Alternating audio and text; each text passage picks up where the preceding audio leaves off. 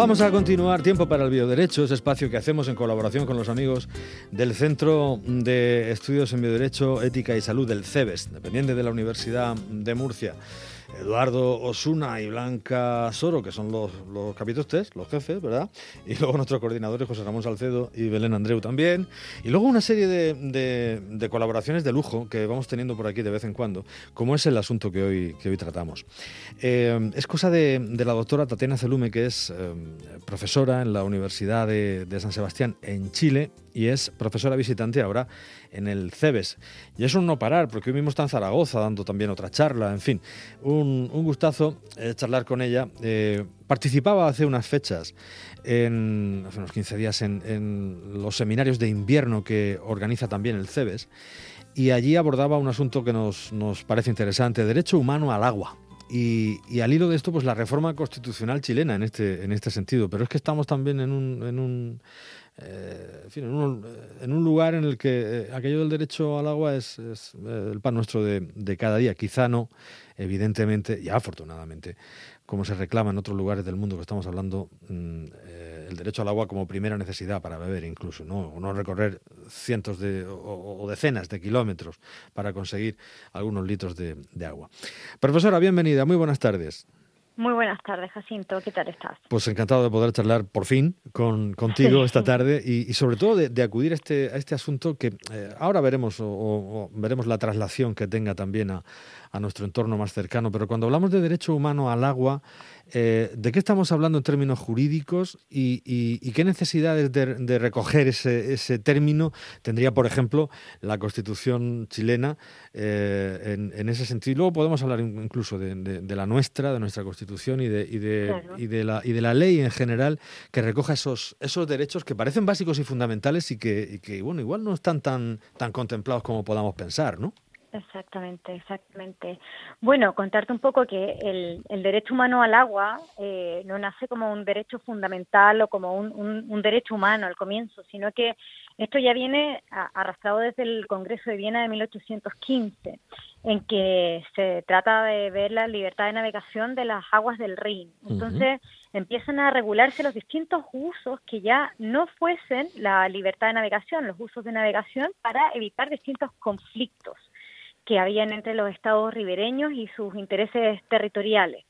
Y de aquí ya eh, la ONU, la Asamblea General de la ONU, encarga eh, a la Comisión de Derecho Internacional, a la CDI, un estudio para sistematizar todos estos cursos de agua internacionales que sean distintas a la navegación. Y esto desemboca en la Convención de Nueva York del año 1997, que tardó muchos años en entrar en vigencia, en vigor, eh, tan solo el, 2014, y que lo que destaca por primera vez una prioridad de la satisfacción de las necesidades vitales, que está basado en la utilización equitativa y razonable de los distintos cursos de agua internacional, de los usos de los cursos de agua.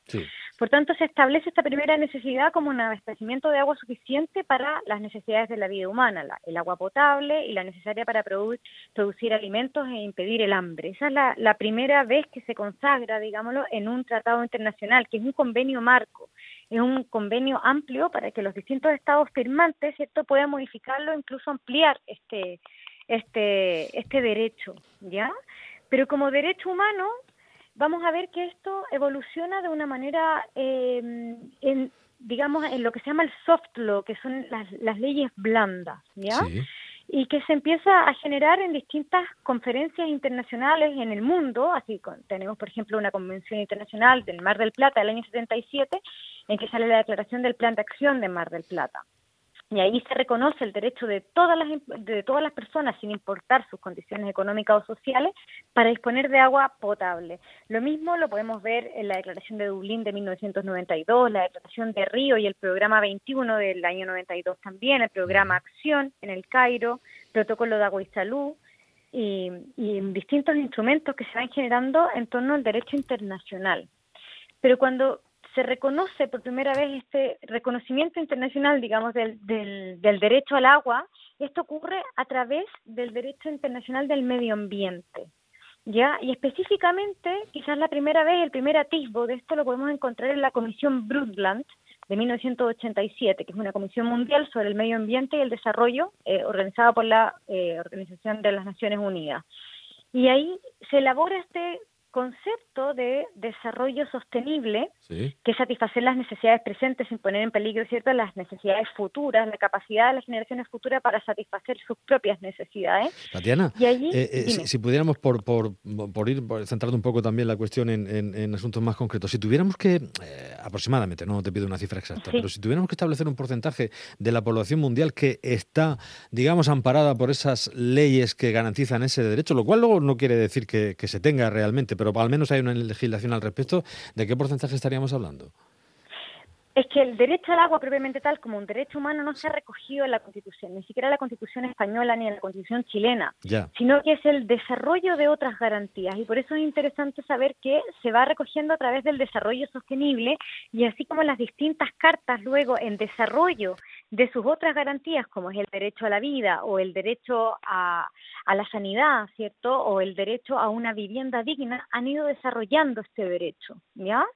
porque es un concepto que está en el, en el derecho internacional, no está recogido propiamente tal en la Constitución como un derecho al agua, como un derecho al saneamiento, ¿vale? Ya, ya. Han habido muchos intentos de, de hacer esto, pero no se ha logrado recoger. Pero, sin embargo, los mismos estados han reconocido a este derecho como un derecho en desarrollo de los demás. ¿Por qué? Especialmente porque existen distintos tratados internacionales que sí lo han que sí lo han reconocido eh, indirectamente, como la Convención sobre la Eliminación de la Forma de Discriminación hacia la Mujer, la Convención sobre los Derechos del Niño, la Convención sobre los Derechos de las Personas con Discapacidad, que sí lo desarrollan, el derecho al acceso con igualdad a los servicios de agua potable, a un disfrute de, del mayor nivel de vida posible, de salud, y, a través de ello sí se ha ido desarrollando. Ahora bien, este es un derecho que no está en la Constitución propiamente tal, ni en la española ni en la chilena. Y lo que se quiere hacer en esa reforma constitucional chilena es introducirlo por vez primera, sería, es introducir este derecho, justamente porque, bueno, Naciones Unidas en su Asamblea General, el año 2010, lo declara, hace un reconocimiento al derecho al agua potable y al saneamiento como un derecho esencial para el disfrute de la vida y de todos los derechos humanos. Pero esta, esta declaración, digamos, este reconocimiento que está en esta, en esta resolución, no tiene un valor jurídico vinculante y se requiere siempre una convención internacional o su inclusión en el derecho interno para poder desarrollarlo, ¿vale? Pero aún así, aun cuando se reconozca en una constitución como un derecho fundamental, lo que sí requiere para garantizarlo es que este derecho se lleve a un código, a una ley especial con el fin de que se desarrolle, se desarrolle su contenido, su sentido, su alcance, junto con los recursos administrativos jurisdiccionales para poder hacerlo valer, porque si tú lo tienes como una declaración, ¿cierto?, la Carta Fundamental, esto no vale de nada. Es lo mismo que es un derecho muy muy programático, no sé si me... Sí, sí, sí, sí, sí, eh, mm, está claro. Eh, bueno, de ahí la importancia entonces, claro. Pues yo, mm, claro. Yo, pensé que sí había, eh, que sí se había recogido en algún, en, algún documento, en una carta magna, en, ese, ese derecho real, pero no, no como tal, sino como parte quizá de otro, de, otro tipo de desarrollos, como tú nos decías. Claro. Y, de ahí la necesidad de, bueno, de incluirlo en, en, en Chile, donde hay un problema especial con este, con este asunto.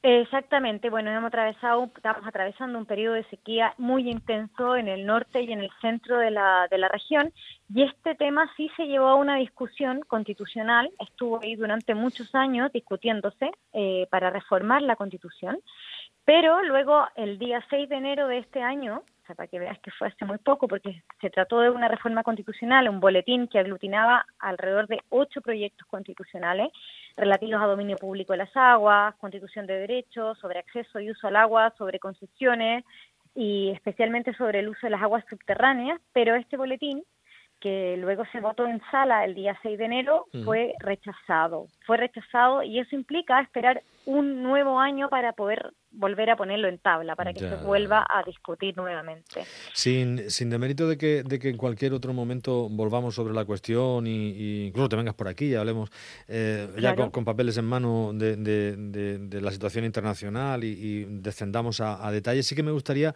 eh, no terminar esta tarde sin hablar de cómo ves tú la situación del agua. Ya conoces el problema que tenemos en, la región de Murcia, conoces también los problemas derivados de, del trasvase Tajo Segura, con otras eh, zonas digamos, que fueron excedentarias cada vez menos. Eh, ¿Cómo jugarías tú lo que está pasando por aquí, por lo que conoces? Bueno, en primer lugar, yo creo que es muy importante eh, reconocer este derecho. O sea, yo creo que es, es, importante reconocerlo como un derecho autónomo, como un derecho distinto, un derecho humano esencial para acceder al agua potable y al saneamiento, ¿vale? Y esto significa no solamente reconocerlo como, como un derecho programático en las cartas y, y, tampoco como un, como un derecho, vamos, en que quede sin una justificación suficiente en la legislación, sino que lo importante es determinarlo, es determinar y decir qué quiere decir, y así lo determinó, por ejemplo, el Comité de, de, de los Derechos Económicos y Sociales, eh, ¿Qué quiere decir tener este derecho a disponer de agua para el uso personal y doméstico? Que tiene que ser en cantidad suficiente, es decir, hay que determinar de que haya al menos 50 a 100 litros por segundo eh, para cada, o sea, entre 50 y 100 litros por persona al día. Sí. Que esta, el acceso al agua tiene que ser salubre, es decir, con, con una calidad suficiente, que no contenga microorganismos ni sustancias químicas tóxicas o radiactivas que lo hagan eh, perjudicial para la salud. Tiene que ser aceptable, debe tener un color, un olor y un sabor aceptable para las personas.